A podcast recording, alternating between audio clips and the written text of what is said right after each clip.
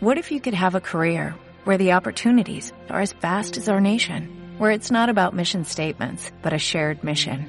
At U.S. Customs and Border Protection, we go beyond to protect more than borders, from ship to shore, air to ground, cities to local communities. CBP agents and officers are keeping people safe. Join U.S. Customs and Border Protection and go beyond for something far greater than yourself. Learn more at cbp.gov/careers. Bienvenidos a esta nueva edición de Por un puñado de grapas, el podcast donde hablamos del mundo del cómic y todo aquello que es arrastrado con él. Eh, como no, al otro lado del internet está César Castañón. ¿Cómo estás, César? Buenas, pues aquí estamos eh, a punto de acabar el año, eh, preparados para un- una edición más de Por un puñado de grapas y celebrando ya un poco el, el final ¿no? de esta primera temporada. Hemos conseguido hacer 10 programas. 10, 10. ¿Quién, ¿Quién nos lo iba a decir cuando se nos ocurrió esta idea? Sí, sí. Eh, pues sí, porque eh, por las cuestiones logísticas, las cuestiones que, que las hemos ido mejorando con el tiempo, las cuestiones logísticas, las cuestiones de tiempo, pero bueno, parece que ahí estamos. Vamos, aguantando. Obli- obligándonos a leer algunas cosillas de vez en cuando. eh, Sí, sí, alguna vez, yo creo que eso alguna vez lo que más nos cuesta es leernos lo que nos hemos obligado a leer algunas veces. Sí, sí. Pues yo creo Pero que ya, bueno. si eso... mm, Vamos a comentar Sí. lo que tenemos eh, para hoy, hablar. Todos los platos que nos esperan. Fuente, fuente. Vamos a empezar, como anunciamos en el programa anterior, en este caso vamos a empezar haciéndole un homenaje al recientemente fallecido Stan Lee y qué mejor manera que, come- que hacerlo comentando uno de sus, unos de sus cómics, ¿no? Eh, la trilogía de Galactus de los Cuatro Fantásticos. Sí. Continuaremos hablando de un cómic eh, muy mítico y muy reeditado, que es Superman Hijo Rojo. Por fin llega Superman a, a- por un puñado de grapas. Ha tardado, eh. Ha tardado, ha tardado. Y creo que se va a tardar otra vez. Veremos, veremos. Como habitualmente comentaremos después pues algunas noticias de lo que ha sucedido en el mundo del cómic en el último mes o en las últimas semanas. Y para finalizar hablaremos de una serie independiente que es Black Hammer, publicada por, por Image y por Steve Berry en España. Eh, sí me he hecho Star Horse. Juraría que Es- Dark perdón, Horse. perdón, perdón, perdón. Eh, esto ha sido un lapsus. Es, Ya sabes, como todo independiente, es Image. Es, es Dark Horse eh, y la publica Steve Berry en España. bueno, pues yo creo que ya empezamos por, por la primera parte contra Dante. Empezamos hablando efectivamente de Los Cuatro Fantásticos, la trilogía de Galactus.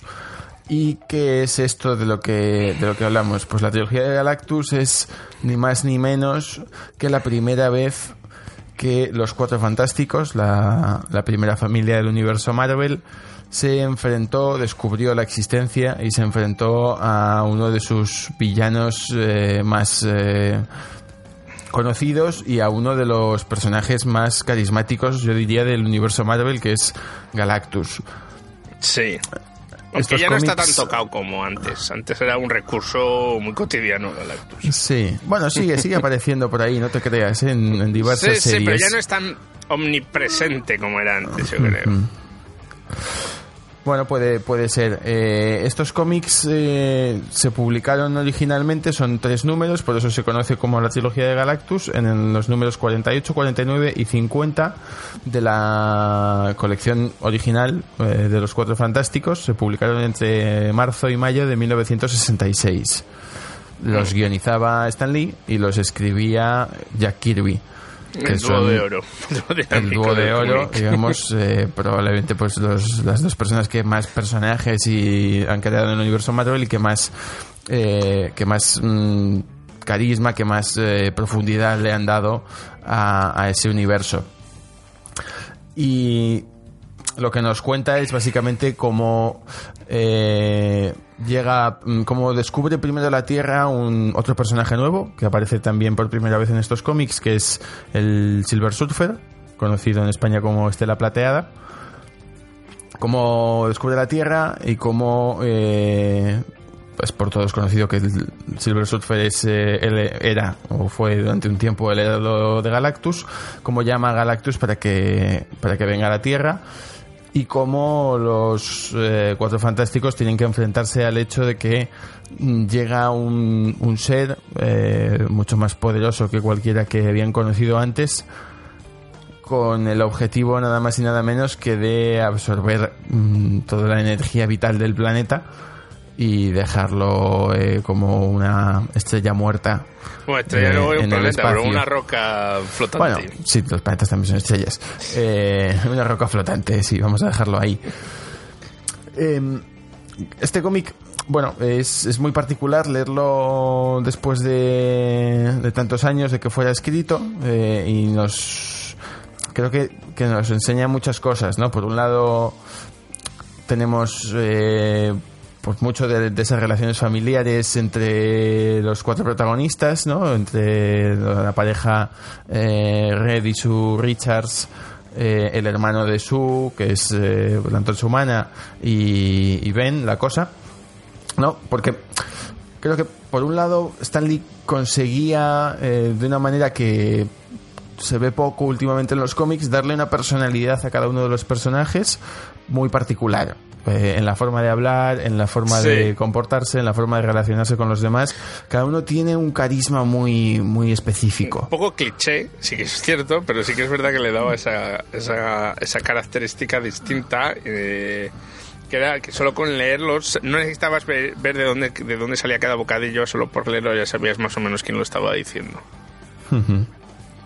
Ese creo que es, que es uno de los rasgos eh, característicos que, que tenía Stan Lee en sus cómics y que ahora nos parece un cliché, pero que en su momento era un cambio notable. Sí, los no, superhéroes no, eran así. No, no, y me sobre refiero todo no cliché tenían a que lo- muchos problemas personales. Sí, sí, pero me refiero a que el tipo de personaje que era, ¿no? O sea, lo, Hmm. daba, daba eso, pers- per- personajes de vida privada, ¿no? O sea, tú ves a Sue Storm y a, Y a Red Richards a Red discutiendo. Richards discutiendo, eh, o sea, tal, pero son los, esas personalidades que les daban al final eran bastante arquetípicas, bastante clichés, ¿no? Era... En, en- en cierto sentido, ¿no? No para todo, pero sí para muchas cosas. También eran los años 66, como tú bien has dicho, y no el año 2018, lo cual hace Eso que la- las cosas fueran muy distintas, ¿no? También creo que es un cómic bastante original eh, por el tipo de villano, ¿no? Es verdad que, que aparece un supervillano, pero que ya no es un personaje malvado.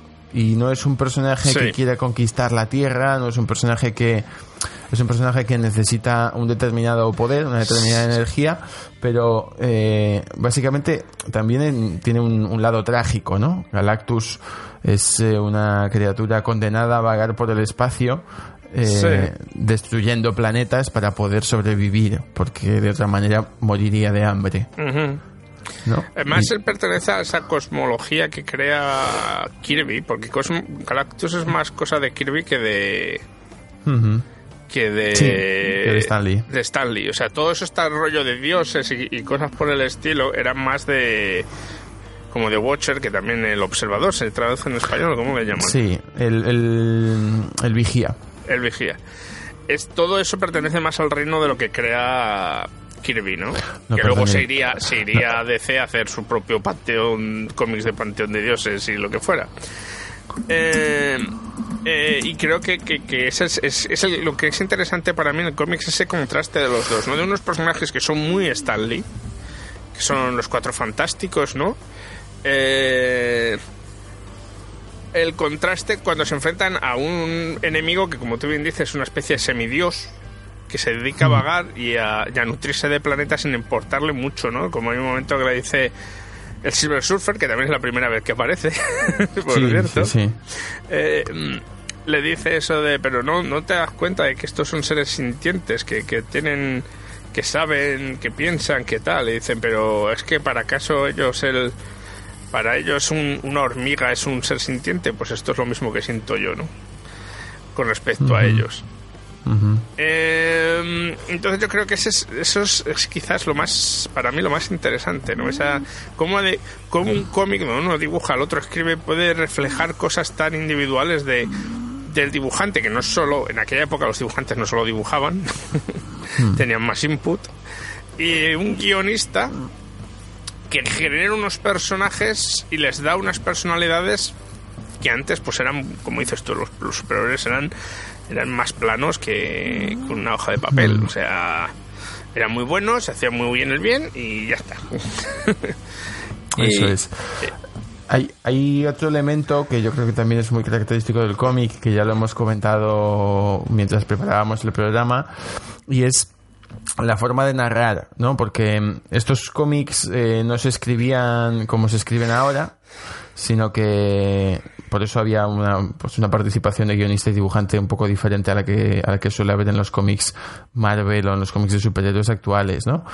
El, guionista escribía el argumento, con el argumento en la mano, con un argumento, digamos, bastante genérico, el, el, dibujante, en este caso ya Kirby, hacía todas las viñetas y dejaba en blanco los bocadillos.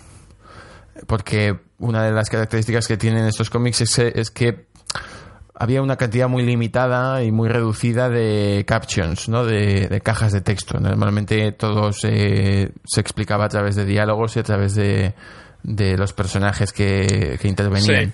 Entonces el guionista, eh, que en este caso demuestra pues Stan Lee demuestra una habilidad espectacular para, escribir diálogos y para utilizar esos, esos cuadros de texto mm, para explicar lo que está pasando y para explicar eh, todas estas relaciones entre los personajes y cómo, cómo van resolviendo el, el conflicto.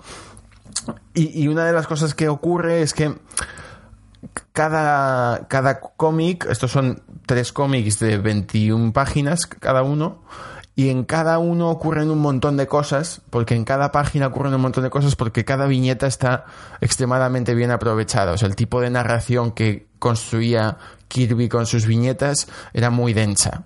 ¿no? Cada viñeta estaba pensada para que nos explicase algo y las elipsis están muy bien eh, conseguidas para poder resumir mucha acción en muy poco espacio. Claro, claro. A mí nada es, es, es, así, pasa que eso genera para mí dos problemas, ¿no? O sea, en aquella época eso era una invención genial porque, porque claro, si tú tienes unos personajes que tienen mucho más que contar, necesitas mucho más espacio para contarlo, ¿de acuerdo? Eh, pero el problema que tenía es que acaba con unas viñetas muy, muy estáticas, ¿no? El problema que tiene es que hay muy poca acción en sus viñetas, ¿no? Muchas veces hay acción, hay movimiento, pero es un mínimo. También me imagino por, por cómo era, cómo se hacía y por cómo se coloreaba y cómo era capaz uno de, de hacer páginas con mucho movimiento, que ahora me imagino que son mucho más fáciles por técnicas, por, ordenadores y cosas así que, que, en aquella época. Y entonces lo que sí que me hace gracia es eso, ¿no? Como se explica muchísimo, se lee muchísimo, pero en cuanto el, apartado visual es muchísimo más estático y nos explica menos cosas. o sea, es increíblemente el apartado visual se encarga más de llevar de decir, bueno, y aquí pasamos lo siguiente para que leamos más y esto nos lleva a lo siguiente para que leamos más y así sucesivamente.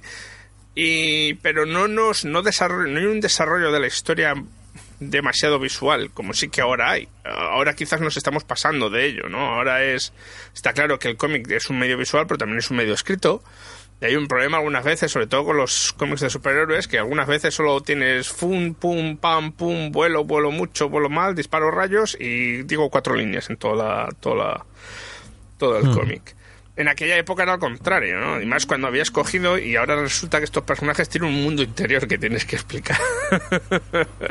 claro, yo lo que pienso es eso, era, era una época distinta. No es que diga que sea malo, es que, por ejemplo, ahora me cuesta más, te lo dije, me cuesta mm. horrores leer un cómic. Me tardé en leerme estos tres cómics más que en tardar en leerme los demás. Claro, y eso que yo ya les había leído hace años en unas ediciones que salieron en España al principio los de los 2000. Sí, yo, sí, yo también. Yo les había leído y en aquella época me, me, resultaba, no me resultó tan difícil, pero ahora no sé por qué ha sido como, no porque no me gustara la historia, ¿vale? eh, aunque más o menos ya me la sabía. Porque el problema que tiene cuando cuenta la historia de Galactus es que viene a ser la misma, una historia vez contada, solo que esta es la primera vez. Es una de esas historias que yo por lo menos, eh, y creo que mucha gente vimos por primera vez en la serie animada de los Cuatro Fantásticos. Yo no, yo ya había leído. antes de verla en los dibujos animados ya había leído dos versiones distintas de Galactus. Esta y otra que es Terrasel Indómito, el que viene como Heraldo. Eh, y es que es como. Y, es distinto, porque es distinto, y como. Porque Galactus ya estaba en la Tierra, entonces es como otra vez aquí, tu chaval, ya huele, ¿no? Y, pero viene a ser lo mismo, ¿no? Galactus intenta comérselo, al final no se come el planeta, ya está. lo que otra cosa que me hizo mucha gracia es que empieza en media res, porque el primer cómic no empieza con a contarnos la historia de Galactus. Empieza contándonos lo, el, final, del cómic anterior. Pero yo creo que eso también es una habilidad narrativa que ahora se utiliza menos porque hay que vender trade paperbacks, hay que vender tomos, ¿no? Pero en aquel momento la manera de engancharte a que fueses al kiosco a comprar el siguiente número era, bueno, vamos a dejar con mucha habilidad las últimas 10 páginas de este número van a ir de el final de la aventura anterior y las primeras 10 páginas de y las, las últimas 10 páginas del número van a ir de la, de la aventura siguiente, ¿no? Y ahí ya tienes enganchada a la gente. Además, como en 10 páginas eran capaces de contar tantas cosas. Además, me hace gracia porque el, final de esto era lo que no me acordaba, fíjate, eran los los inhumanos. Los inhumanos, la, ¿no? la gente que dice es que los inhumanos, es un invento de la Marvel para acabar con los X-Men y tú, los inhumanos existieron a la vez que los X-Men, una cosa así, o sea, tienen, tienen más años que Matusalén también la, historia de los inhumanos, ¿no? Entonces eso me ha hecho mucha gracia, Mucha gente dice que Marvel sacó a los inhumanos cuando se ha sacado de nuevos y tal para cargarse, como ya no tenía los derechos de la peli, de los X-Men, para bueno, cepillarse los se, cómics. Se comentó en su momento, pero yo creo que eso ya quedó descartado hace algún tiempo. duró bastante, ¿eh? duró bastante. Hasta que de, repente Marvel empezó a hacer siete, eh, siete versiones distintas de los X-Men, que si oro, gold, silver, por la mañana, por la tarde. Bueno. Este, pero bueno, a mí, ya te digo, me, me, parece que es muy interesante releer, sobre todo para la gente que no lo haya leído, para que vea la diferencia de cómo se hacían cómics entonces y ahora. Eh, y cómo todo esto es el precursor de lo que hay ahora también, en parte, ¿no? Hmm. Eh, sí, sin duda es, es un cómic para alguien a quien ya le gusten mucho los superhéroes y, y quiera explorar un poco los orígenes y, y cómo se empezó a, se empezaron a, construir estos personajes. Esto está recopilado en, en esos eh, tomos en inglés los se llaman Marvel Master, Masterworks y en español los ha publicado Panini en Marvel Golds. Eh, así eh, tomos eh, de 500 a 600 páginas. Fácil de digerir. Eh, haces, eh, haces brazo cuando los lees. Los que comprábamos nosotros eran una especie de, formato libro de bolsillo. Y antaño se publicó también en blanco y negro y en un tamaño reducido en una en una colección, unas colecciones que se llamaron Biblioteca Marvel que publicó Planeta. Yo tengo algunos. Sí, yo es como me, leí, como me les leí estos, ¿no? Estos, los X-Men los Vengadores y tal. Pero sí, es, es interesante verlo y, y, y, le debemos mucho a Kirby y Stan Lee por crear estas historias, ¿no? Que han influenciado tanto al cómic de superhéroes de ahora. Porque hay que recordar el anterior, y es que el anterior, hostias. Bueno, sí, sí, efectivamente. Leer, leer cómics de según qué época era pues, bastante complicado, ¿no? Leer cómics de DC de, de los años 50 es bastante... o sea, y tú lees estos y dices, son un poco sexistas y tal, ¿no? Son un poco así pero lees los que yo he leído alguna viñeta así suelta de o, historia suelta de Batman o de Superman o tal y es que se alucinas en colores eh Madre del amor hermoso. Bueno, nevermind. Eh, pasamos ya a la siguiente parte. Vamos a pasar al siguiente cómic que es Superman Hijo Rojo. Y Rubén eh, nos cuenta. Yo os cuento, pues sí, Superman Hijo Rojo, Red Sun. Eh, Red Sun es, como se llamó en inglés, es un, obviamente es un cómic de DC, que son también tres números especiales que aparecieron entre 2003 y 2004 ha vuelto a ver, por lo menos en inglés, una reedición en el 2014. Ya sabes, una de estas reediciones de te cobramos mucho más porque tenga muchas más páginas de nada. Bocetos, eh, revistas Sí, con el guionista, sí, sí, ese tipo de cosas. Yo a mi padre se la regalé en inglés porque tardó mucho en salir en español y, y se la regalé en inglés por el hecho de la coña, ¿no? Del Superman, mira, el Superman comunista. Eh, y, y es cuando lo leí yo y luego he visto esta nueva edición y he dicho, bueno, voy a leerme la nueva edición a ver si cambia algo. No cambia nada más de los 70 kilos de, De extras. de extras para que te hagas, para que pagues 25 pavos por cómic. O sea, Bueno, pero cuéntanos, cuéntanos de qué va. Ahora la historia. Bueno, pues la historia es un what if en realidad. Eh, en el que Superman, si hubiera tardado 12 horas más en llegar al. o menos, no, ahora no me acuerdo cómo lo dicen exactamente, pero viene- el resultado viene a ser el mismo. Sí, Eh, menos. Sería- hubiera que- si hubiese tardado ¿eh? menos, si hubiese tardado menos en Sí, llegar. Sí, eh, hubiera caído la Unión Soviética, en Ucrania para ser exactos. Y, y cómo hubiera eso cambiado la historia del planeta. Entonces se supone que llegan los años 60 y claro, cuando Superman aparece y, el, al y se presenta al Estado soviético, ¿no? Pues el Estado soviético dice, ¡uh, mira lo que tenemos! Pues Estados Unidos entra en pánico y, empieza a intentar generar una carrera de armas contra Rusia para poder parar. Y el que está encargado de, de- construir algo para acabar con Superman es Lex Luthor, que en aquella época era un científico de laboratorios Eh, todo esto, pues claro, lleva, tiene como, tiene, son tres cómics y lo que indica está contado en, narración por el propio Superman, que nos va contando la historia.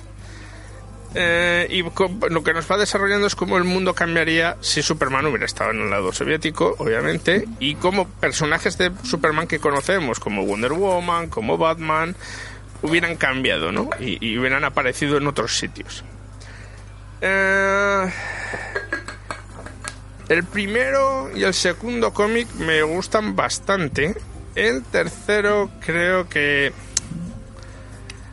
que aunque está bien, pues pues intenta ser demasiado intenta tra- traer las cosas al, al, no decir Arrimas del ascua, a su el sardina. no a la sardina decir no che, pero em, lo mejor era lo nuestro no y tal aunque luego intentan hacer una especie de compromiso al final con Lex Luthor y tal pero pero está bien. El dibujo a mí me ha gustado bastante la verdad. Eso de dibujo además muy personal sobre todo con Batman. Le, le- la Superman perdón le presenta como un Superman muy muy alejado no porque apenas tiene facciones algunas veces en la cara siempre hay muchas sombras siempre está tap- se, se le ve casi a lo lejos, ¿no? No hay muchos primeros planos. Eh, hay acción, pero no es lo que más hay, porque es casi la historia, ¿no? Esa narración de, de cómo se va desarrollando este mundo, qué pasa, porque cuando él es Superman todavía está Stalin vivo. y, y luego cómo cambia cuando Stalin muere y, y- y hay un vacío de poder en la Unión Soviética y lo que él acaba haciendo, ¿no? Y cómo acaba cambiando para siempre el resto del mundo. Eh, los personajes que salen de superhéroes que conocemos secundarios, algunos tienen papeles mínimos de dos minutos, otros tienen papeles algo más importantes, como el caso de Wonder Woman o Lois Lane. O Batman. o Batman, aunque Batman está casi no, no- le ves que sale una vez y dices, "Mm, este va a ser Batman, y luego dice, oh, pues sí, Batman. Entonces Bueno, vas, vas intuyendo ciertas cosas, pero no son tan importantes. En realidad lo que hacen es solo añadir a esa, como, como aledaños a esa historia que en realidad se centra en, en Superman. Y no es de, oh, Superman pegándose contra, contra los malos, sino es una, una historia casi geopolítica de, de- de la influencia de Superman, ¿no? Eh, y, y un, y un pensamiento en cómo Superman es per se, ¿no? O sea, eh, cómo utilizando esa figura de Superman solo cambiando ciertos ideales o cierta forma de, de quien le ha educado, puede variar esa forma de ver, ¿no? sí, porque, claro, al final se plantea un poco los mismos dilemas que se plantea el Superman que conocemos, el Superman tradicional, ¿no?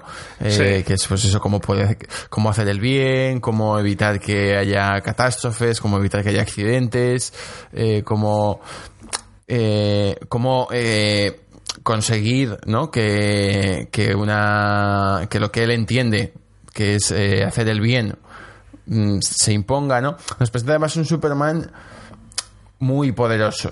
Porque cuando hay, al final nadie sabe muy bien cómo de poderoso es Superman, ¿no? Y en este cómic es muy poderoso. O sea, en este cómic se mueve muy rápido, escucha muy lejos y, es capaz de hacer muchas cosas, ¿no? Pero no es capaz de hacerlas todas, ¿no? Y ahí yo creo que es donde entra el juego más interesante de cómo él eh, pues se va dando cuenta de que de que más allá de sus poderes puede utilizar otras cosas para, mm, Además, para, imponer, para imponer lo que entiende que es el bien. Sí, sí, es un Superman muy inteligente. También. Eh, es curioso porque no es tanto el, el, bien, porque más o menos lo que entiende él por el bien es lo que más o menos entendería, es cómo conseguir ese bien lo que puede cambiar, ¿no? O sea, él entiende por el bien que todo el mundo tenga a comer, que no haya pobreza, que no haya, ¿vale? Que todo el mundo tenga, esté contento, que, tenga una no educación. Haya, que no haya robos, que no haya asesinatos, que no haya accidentes de coche, que no haya eh, Y además lo hace por buenas intenciones, porque hay un momento que dice, esto no, esto se supone que, que la Unión Soviética la gente tiene que tener que comer y no está teniendo para comer. Entonces, cuando cambian las cosas. Pero me refiero, es, es, ese es el concepto, ¿no? Es el, el cómo en su superioridad el, la forma de implementar eso que cree que es el bien, que en realidad es el bien, o sea, que, todo el mundo tenga coma, que no haya guerras y cosas, no sé qué, son cosas que a todo el mundo nos gustaría, bueno, pienso yo que a todo el mundo nos gustaría, gente para todo, claro está. Es como implementa esas cosas, que es el problema con muchas ideologías, ¿no? Es cuál es el intento de implementar esas cosas cuando a lo mejor pues no es tan, no es tan maravilloso, ¿no? Claro, luego hay, hay como toda... Al final esto es un cómic americano, ¿no? Y, resalta mucho todo ese elemento gris de la Unión Soviética, ¿no? Como todo se consigue a través de que el mundo que sea haber gris. sido más, más abrasivos con ello, ¿no? Decir, mira, uh, qué malos, qué malos, qué malos. No, pero no bueno, lo tampoco... hacen tanto. Y a la vez ellos te están diciendo en Estados Unidos y te lo, te lo reflejan que Estados Unidos tampoco es una panacea precisamente. Pero sí que es verdad que al final, pues bueno. Pero eso no quita que sea interesante. El final es controvertido. El final es controvertido. Sí, pero bueno, tampoco es. tampoco También intentan encontrar una especie de término medio, ¿vale? que no te dicen, porque claro, ni ellos lo saben. pero es un término medio. Pero, pero es interesante, la verdad. O sea, el cómic como sí es bastante. A mí me ha gustado, ¿vale? O sea, primero, porque yo no soy un fan de Superman, lo voy a reconocer desde aquí. Me parece que es un personaje muy difícil de escribir, precisamente por eso porque es más un dios que un ser humano. Pero me parece que esta idea de, de construir este what le, le, ayuda a expandir esa forma, ese, ese lado interior de Superman, ¿no? Jugando con esta, jugando con estas cosas. Y jugando con una iconografía, que también creo que es bastante interesante, ¿no? O sea, vamos a reconocerle. El, el traje de Superman comunista mola más. sí, sí, sin duda. Y el Batman con orejeras de estas rusas de también, borreguillo. También, con el sombrero, el gorro ese soviético típico sí, también. Sí, sí.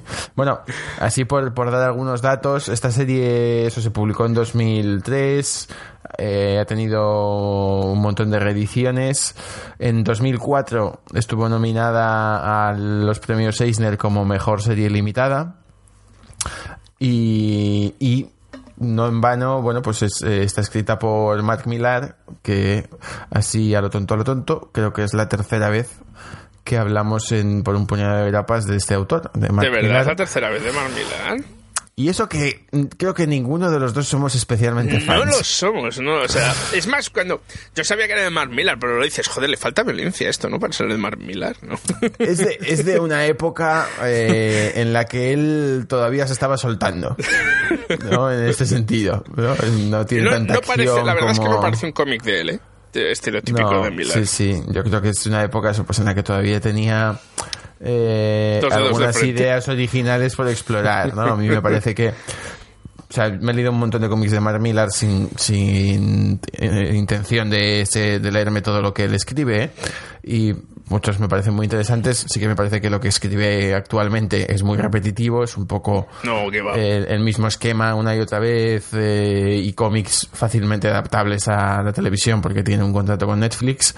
A ver, no, no, bueno, es que ahora Millar World es parte de Netflix. Por eso, por eso, sí, sí. Pero bueno, en este caso Año 2003, todavía no había escrito Civil War, todavía no había escrito Old Man Logan, eh, todavía no había escrito los Ultimates, ¿no? digamos sus obras así más conocidas Sí, sí, sí. en Marvel, eh, y escribe esto en, en DC. Sí, no, no, y, y yo, os digo, a mí me parece interesante, se lee bastante fácil, se lee bastante rápido. Eh, si os y podéis regalo- conseguir la edición de antigua, ideal. si os podéis eh, comprar la edición antigua de segunda mano o tal, mejor que la nueva, que es más barata y tiene menos paja. Bueno, en España hay alguna edición normal, creo, sin demasiados extras. Sí.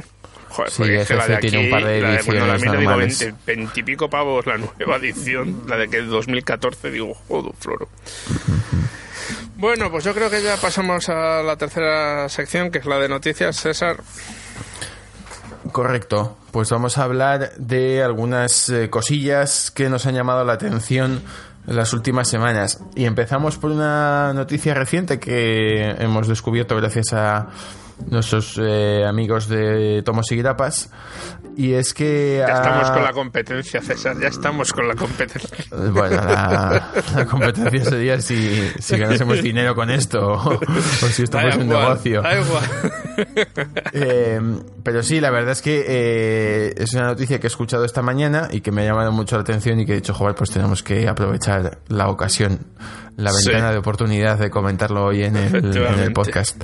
Y es que ha surgido una editorial nueva en Estados Unidos que se llama TKO. Joder, es Garth Ennis el que, el que empieza escribiendo.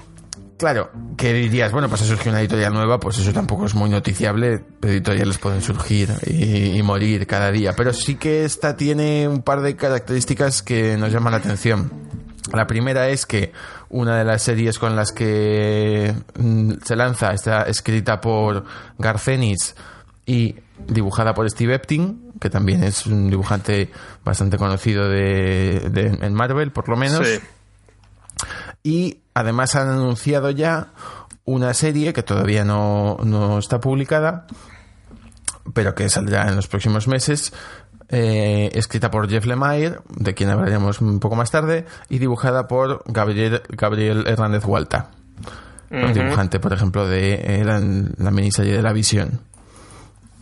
Sí, sí, y sí. mm, bueno, mm, esta es una de las primeras características, ¿no? Y es que tiene ahí unos nombres pues bastante interesantes. Y la otra cosa que la hace un poco especial es el sistema de publicación. Y es que está, bueno, está proponiendo una- un sistema un poco diferente al habitual. Lo que ha publicado de momento son cuatro miniseries de, no sé si son todas de seis números, cinco o seis números, una cosa así. Eh, y Sí. las ha publicado todas de golpe. ¿Vale? O sea, los seis números de la serie están publicados en su Mo- página mo- web Mola la cajita en la que viene. y se pueden comprar en tres formatos. Se pueden comprar en digital, se pueden comprar los seis números por separado, digamos lo que serían las seis grapas que vienen con una cajita bastante aparente, que son un poco más caras, y eh, hay una versión un poco más barata que es un tomo. O sea, un, un volumen. de tomo en sí. tomo estándar. Eh, a mí la, la versión en digital me parece un poco cara comparada con el tomo, porque Ajá. dices, bueno, pues son 3 dólares de diferencia, mm, Sí. me puedo comprar el tomo eh, y tenerlo en papel. Pero va a bueno, salir en, en- va, a ser- va a poder comprarse en Europa. Bueno, eso, Hombre, aquí me eh, imagino que sí, porque bueno, no tienen que hacerlo nada, solo tienen que traerlo. Pero allí en España, De momento en español no, o sea, Bueno, eso eso por lo descontado. por hecho. Eh, veremos si hay distribución, si esto se puede comprar a través de algún de alguna tienda de e-commerce o de algún algún distribuidor que, que lo traiga España, previews o lo que sea. Eso ya eh, no, no me ha dado tiempo a, a mirarlo. Pero bueno, en digital, los, de momento han publicado cuatro miniseries con cuatro temáticas y cuatro dibujos bastante distintos. Y el primer número de cada una está disponible para descargar gratuitamente. Entonces, pues bueno, eh, quien quiera que, que le eche un ojo y hay, como digo, esos géneros, géneros variados y estilos de dibujo variados también. Yo aprovecharé estas navidades para... a ver si puedo hacerme con alguno. Para echarle un ojillo a los números que son gratuitos y, y veré si me apetece seguir Ah, leyendo. bueno, el primero, en el, por lo menos en la noticia que tú tienes, el primero gratuito, si le quieres. Sí, sí, el primero ya me los he descargado. El primero de cada colección es gratuito, las primeras cuatro miniseries que han sacado.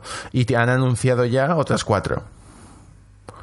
Una de ellas, la, la que hacen Jeff Lemire y Gabriel Hernández Hualta. Vale, vale. Eh, Y eso, bueno, pues una manera un poco diferente de publicar, eh, potenciando el digital, potenciando eh, el poder comprarse pues la- los números individuales todos de golpe. Bueno, veremos, veremos cómo evoluciona. sí, sí, sí. Interesante, interesante. Y pasamos a la siguiente noticia. Dime. Entramos de lleno en el mundo superheroico y en Marvel. Y es que, pues, pues nada, me apetecía, nos apetecía hablar un poco de la Patrulla X de los X-Men. Y, y ha aparecido una noticia, han aparecido, digamos, algunas imágenes del número 14 de la nueva etapa de Uncanny X-Men, en la que ya aparecen de nuevo, por fin, después de muchos años, Cíclope y Lobezno liderando la, la Patrulla X, liderando los X-Men. Oh, Dios mío, no me lo creo. Cíclope con su traje noventero, el que le dibujaba Jim Lee, con el que salía en la serie de animación. Es la de los dibujos, ha vuelto al... Y a- Lobezno a- también. Los dos recién resucitados. eh, Y bueno, básicamente, pues me parecía una noticia, o sea, me apetecía dar esta noticia porque creo que, que los X-Men llevan una temporada un poco alicaídos, eh, en, en la que nadie sabía, ¿no? nadie tenía así ideas muy originales para contar y, y por ejemplo las series que se están publicando ahora en España, que son esta de X-Men Azul y X-Men, de Patrulla X Azul, Patrulla X Oro, son No homenajes a los cómics de los 80, pero no cuentan nada nuevo, son simplemente, pues eso, volver a contar la misma historia con un dibujo peor y un guion peor. Entonces, pues bueno, no merece, para mí, por lo menos no merecen mucho la pena. Y ahora están en un revival, están volviendo un poco a los orígenes.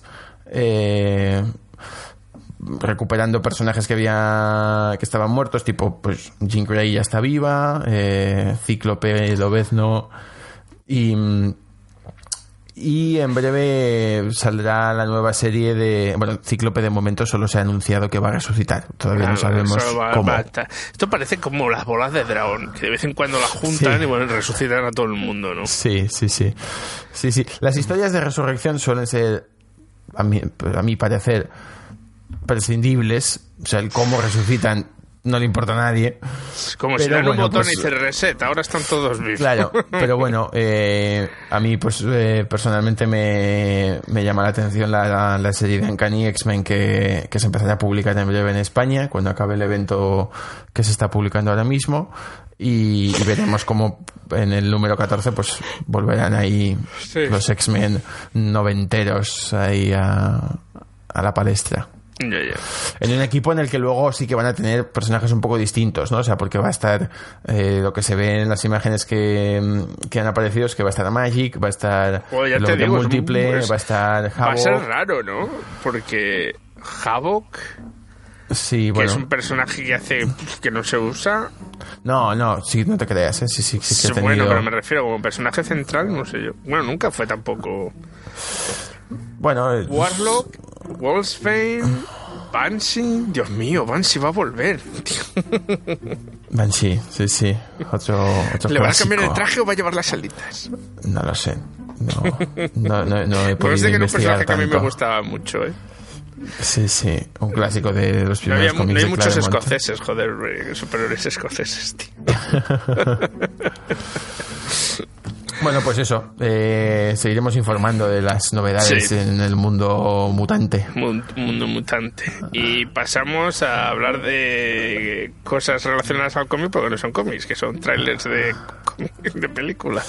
Sí, efectivamente, porque, bueno, esto para mucha gente no será una noticia, pero yo descubrí hace poco que estaban haciendo una película de Alita Ángel de Combate y me pareció muy noticiable. yo, lo, sabía hace eh, mucho antes de que hubiera un tráiler. Ahí, eh, eh, en el mundo tenemos un problema de sobreinformación. Esto está, hay demasiado ruido y bueno, pues a mí a veces se me pasan cosas. ¿Y, lloraste cuando te descubriste quién era el director o no? Porque yo lloré. Mm, eh, no, ¿por qué? Es Robert Rodríguez, el director. Bueno, pero eso es divertido. Sí, sí. Buah. Quiero decir, Spikey. Vamos a ver. Para quien, para quien esté perdido, ¿vale? Alita Ángel de Combate es un manga eh, un manga de hace tiempo, de los 80 probablemente. De los 80, sí, sí, En el que eh, lo que nos cuentan es la historia de un, pues un hombre que se encuentra, un, en, un futuro distópico, un hombre se encuentra a un, a un, un cyborg a punto de, de despicharla, ¿no? de morir.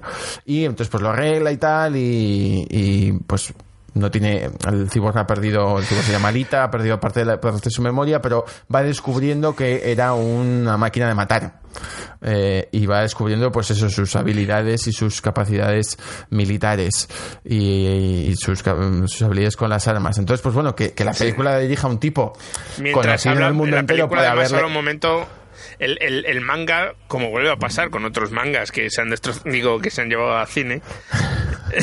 como Ghost in the Shell, ¿quieres decir? no, como bola de dragón. bueno, bola de dragón yo no lo considero parte de la historia del cine, lo he baneado. pues hay dos de ellas. bueno, pues sí, eh, es un cómic, es un manga que tiene también mucho rollo filosófico en cuanto, pues eso, ¿no? Que es un humano en que, en, aunque sea tu destino este, puedes cambiarlo con todo esto, ¿no? El problema es que es Robert Rodríguez y, lo filosófico normalmente no es su punto conocido por ser el director de Planet Terror. Quiero decir, ya ha hecho cosas con armas, eh, ha hecho cosas con cyborgs, poniéndole metralletas en las piernas a la gente. Ya, pero eso no significa que vaya a ser bueno. Bueno, ah, bueno, ¿has visto lo que ha hecho? Que le han puesto ojos como tipo manga a la actriz. Sí, eso es, eso es raro, eh, pero bueno, pues yo qué sé. Bueno, el, sí, ya, dibujo, veremos lo que acaba de todo esto. El dibujo del cómic era así, eh, tampoco... Eh, y, y sé, bueno, y luego para aquellos que viváis en un mundo en el que no hay internet, ni sol, ni nada que se le parezca, y si no hay internet, ¿cómo narices estáis escuchando este podcast? Eh, ha salido eh, por fin el tráiler de... de ¿Cómo se dice este? De... ¿De los Vengadores? De los Vengadores, Endgame. En, Endgame, y ya sabemos cómo se llama por fin. Que yo la verdad es. que cuando dice Endgame, yo es que no veo el... el nombre tampoco es. Si la gente no sabía que este va a ser, que aquí va a, morir Peña, pues. bueno, pues no sabemos quién va a morir. ni nada, va a morir, tiene que morir alguien. con ese a nombre personalmente, el trailer me ha parecido. Bueno, pues muy poquito. Me ha parecido. Bueno, pues vamos a darle aquí unos segundillos de de diversión a la gente para que haya conversación y demás. Claro, claro, no cuentan nada de la No cuentan nada de nada, en realidad. Bueno, es un teaser. El problema es, que estamos acostumbrados ya que con los teasers ya nos cuentan la mitad de la historia, ¿no? Hmm. que lo harán, tú tranquilo, dale. El siguiente, en el siguiente ya nos contarán todo lo que pasa en la película. Esto. Sí, también ha salido el siguiente de Captain Marvel. Y, y algo más que creo que ha salido por ahí. El de Spider-Man ha salido, o iba a salir. El de Far From Home, o como se llame. La nueva de Spider-Man. Eh, pero sí, ha salido no lo hemos visto, entonces no lo vamos a comentar. sé que ha salido en la Comic Con de Brasil, pero creo que no se ha emitido entero en, fuera de ahí, ¿vale? Y, y yo creo que ya. Eh, pero bueno, sí, ahí, va, a seguir viendo películas friki de cómics y, con manga a tu pleno, o sea que... Comentaremos eh, si alguna nos gusta especialmente. y sabéis que en el otro podcast que yo hago y que César alguna vez participa, el de Cuatro Revolution Funeral, el, el programa que ya está subido, eh, hemos hecho la crítica de dos pelis de sacadas de los cómics, que es Aquaman y la de Spider-Man, un universo un nuevo universo. no se llama así en inglés, pero en español lo han llamado así.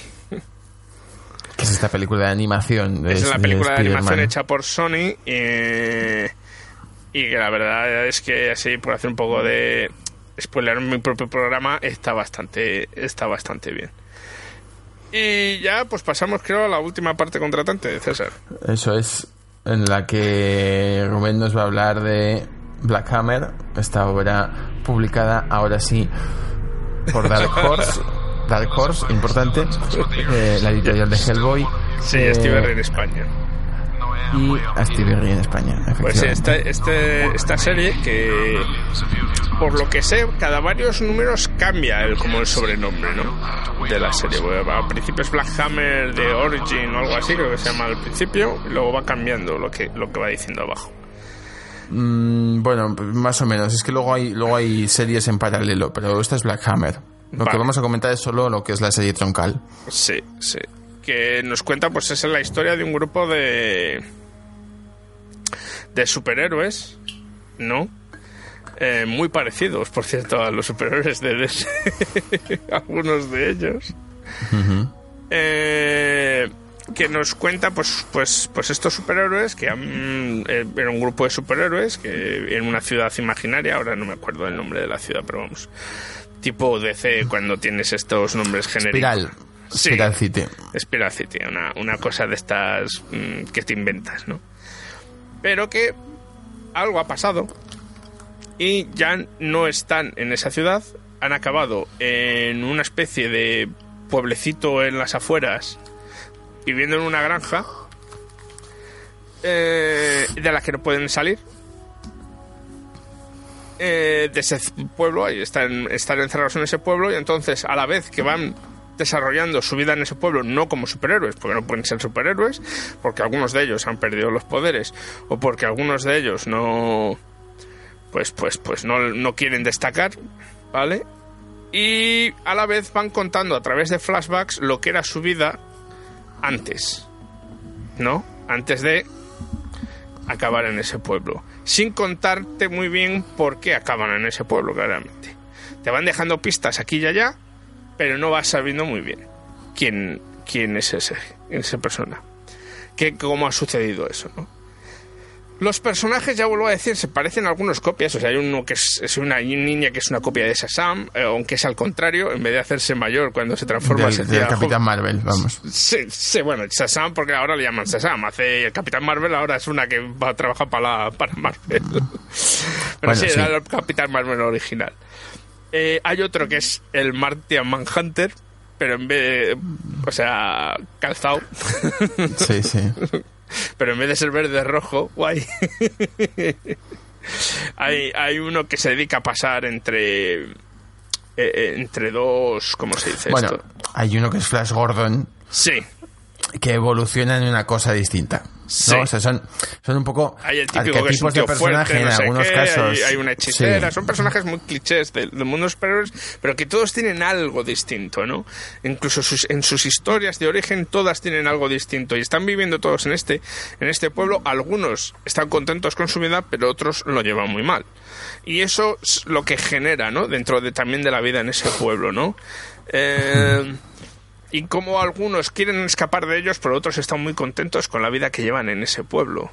Entonces es curioso como van contando esta. Ya sé que suena hostia flashbacks, ¿no? Qué coñazo, ¿no? Tener que enterarte de la historia. Pero no. Creo que lo hace bastante interesante, ¿no? Porque te va dando uno y uno, ¿no? Te voy dando un flashback ahora de un personaje. Ahora te voy a contar algo de historia de, en el presente y así sucesivamente, ¿no? Porque además eso une a esos personajes en el, pas, el presente.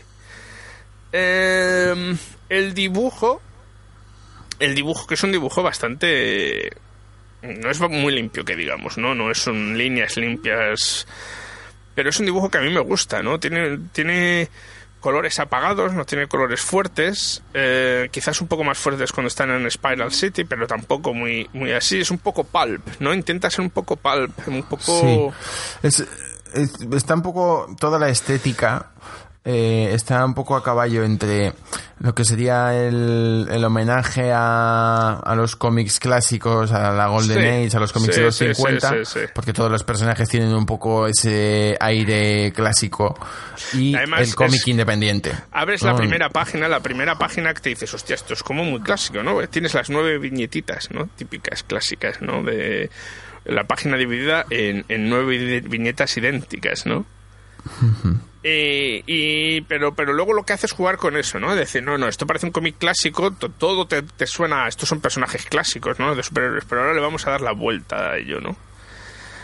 Eh, y, y, en vez de contarte la historia de cómo estos tíos luchaban contra no, no sé qué, te vamos a contar la historia de cuando, cuando ya no están luchando, cuando, cuando sus vidas ya no son ser superhéroes, ¿qué, qué, qué sucede con esas vidas, no? Pero luego como esos superhéroes a la vez no eran todo lo que te parece, tenían vidas internas que las hacían completamente distintas a los demás.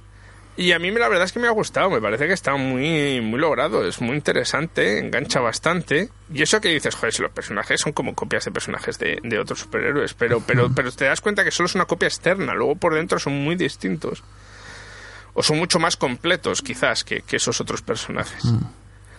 Sí, yo, creo que ahí sí que tiene un elemento que es importante tener en cuenta, ¿no? Y es que para quien entienda todas esas referencias, o sea, alguien que a quien le gustan los cómics de superhéroes y ha leído cómics de superhéroes, todo eso está bien, si no, a lo mejor es un poco cutre. Quiero decir, eh, si no lo entiendes, puede parecerte, o puede no llamarte nada la atención, ¿no? El, el cómo están yo creo que esos eso personajes. razón, que, que esto es para alguien con un nivel de cinismo alto que le haya, que haya leído muchos cómics de superhéroes. Es bastante metacómic, ¿no? Sí, eh, sí. Está hablando Pero una- de, pero- los, de los cómics de superhéroes, ¿no? Sí, sí, Siendo sí, bastante pero a la vez creo que está bastante conseguido en ese metacómic. Y está, no estoy Sí, diciendo que esto sí, sea sí, para, sí, para sí. cada uno, creo que está muy conseguido y que, y que se hace para alguien como nosotros que quizás ya venimos y que nos quejamos muchas veces, pues esto, ¿no? De cuántas veces han resucitado ya Cíclope o no sé qué, ¿no?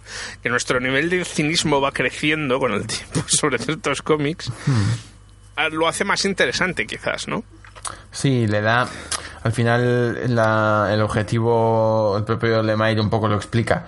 En- por lo menos en la edición española hay un epílogo eh, en la que lo explica, ¿no? Que, bueno, pues eh, con estos personajes, pues tiene toda la libertad para construir lo que, lo que él quiera, ¿no? Y, y para hacer ese homenaje sin, sin ningún tipo de restricción. Sí, sí, está claro, está claro. Y además, pues eso, lo hace en una editorial como Dark Horses, que nunca hayan, nunca hayan puesto muchos límites a lo que sus Sí. dibujantes pueden hacer o dejan de hacer. Bueno, no, no lo hemos dicho, eh, pero este es un cómic escrito por Jeff Lemire, de Sí. quien también hemos hablado ya.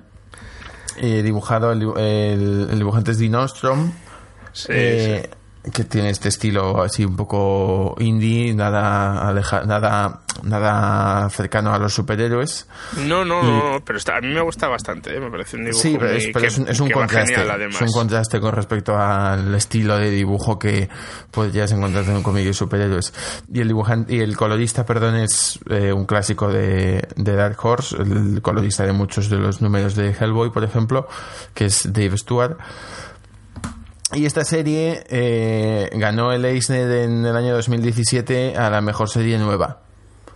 Sí, ¿no? sí. Con el- los primeros seis números, digamos, ganaron el Eisner a la mejor serie nueva. Y mm, a mí esta serie, eh, además de recomendársela pues a la gente a la que le gustan mucho los cómics, porque y los cómics de superhéroes, porque hace esa, ese juego metadiscursivo, se la recomendaría también a los fans de Lost. O sea, si hay alguien... Sí, sí, Sí, porque sí, ahora el dices, la estructura Sí. es exactamente la misma. Sí. Tienes un grupo de personajes que están en un lugar del que no pueden salir. Podría ser una isla, pero es un pueblecito. Sí. Sabes eh, cuándo han llegado allí, pero no sabes muy bien por qué.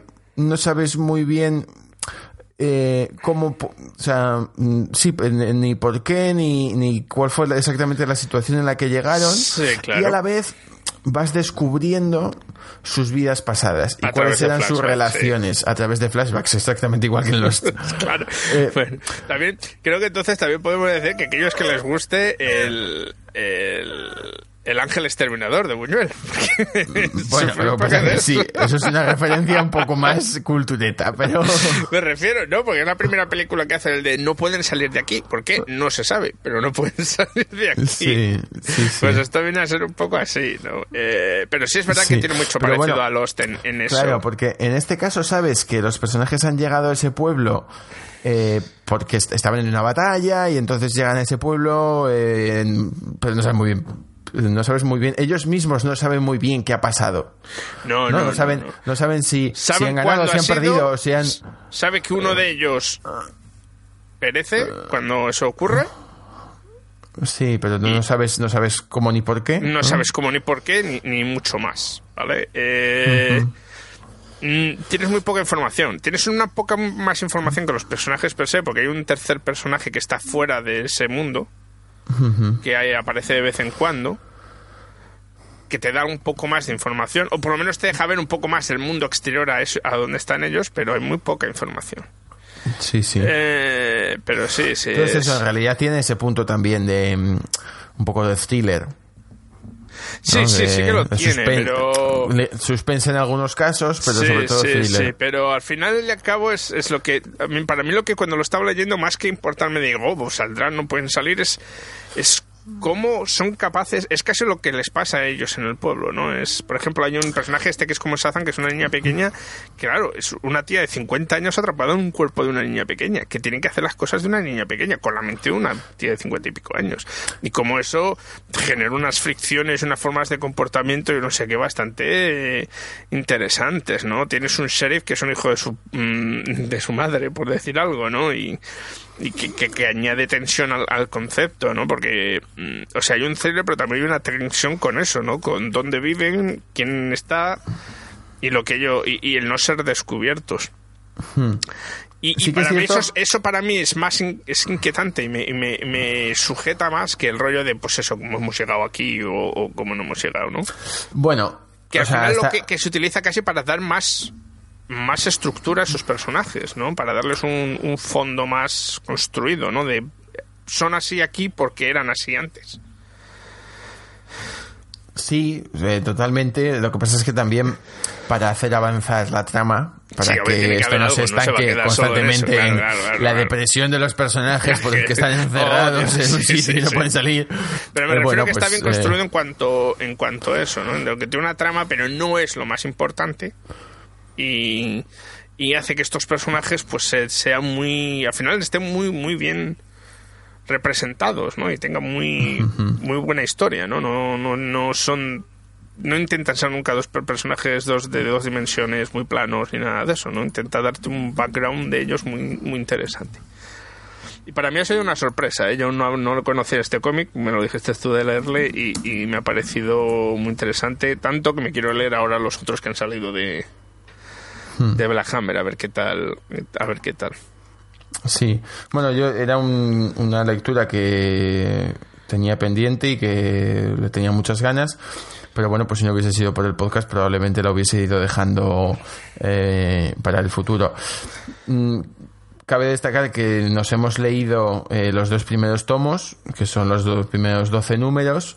Eh, en España ya está publicado otro tomo que estoy mirando eh, cuando se publicó exactamente, que es una, una miniserie paralela que se llama Sherlock Frankenstein y la Legión del Mal. o que Sí, es un, sí. es Sí, un había personaje que aparece, aparece por ahí y la escribe Jeff Lemire y la dibuja David Rubin. Y está también publicada en España. Y luego en, en inglés ya hay eh, una serie paralela Sí, Que- es la que te estaba hablando yo antes. que están publicando también. Digamos que esto se ha convertido.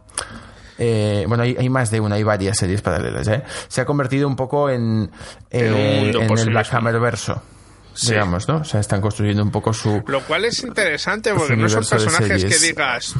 No, porque no es estar ahí pegando contra superhéroes, contra megamonstruos ni cosas así, ¿no? Entonces es como, como, cómo puede generar, puede ser interesante. porque cómo ver cómo desarrollan un, universo así, ¿no? Que no está basado en vamos a hacer crossovers y, pegarnos contra bichos muy fuertotes. Hmm. Never mind. Pues yo creo que ya con esto acabamos acabamos el programa de este mes, acabamos este primer volumen y acabamos el año. Efectivamente. Eh, eh, y esperemos que el año que viene pues traiga todo mucho más y mejor. Eh, Eso es, yo creo que podemos decir públicamente, por lo menos en mi caso, creo que el propósito de, de nuevo año debería ser que seamos capaces de grabar 12 programas en 12 meses. Eh, este año, bueno, empezamos un poco tarde y tuvimos por ahí algún mesecillo que, oh, que no nos dio tiempo. Pero bueno, hemos conseguido grabar tampoco está tan mal. Vamos a ver si el año que viene llegamos a los 12. a los 12. Y seguimos encontrando cosas interesantes para, para comentar y reseñar. Bueno, pues nada, eh, lo he dicho, pasarlo bien, cuidado con el turrón, que es muy dañino. Eh, y si tenéis que beber cava, por Dios que sea brut, que el semiseco mm, al día siguiente mm, lo pagas el doble. y nada más, eh, hasta el año que viene. Disfrutad mucho y no paséis frío. Hasta el año que viene.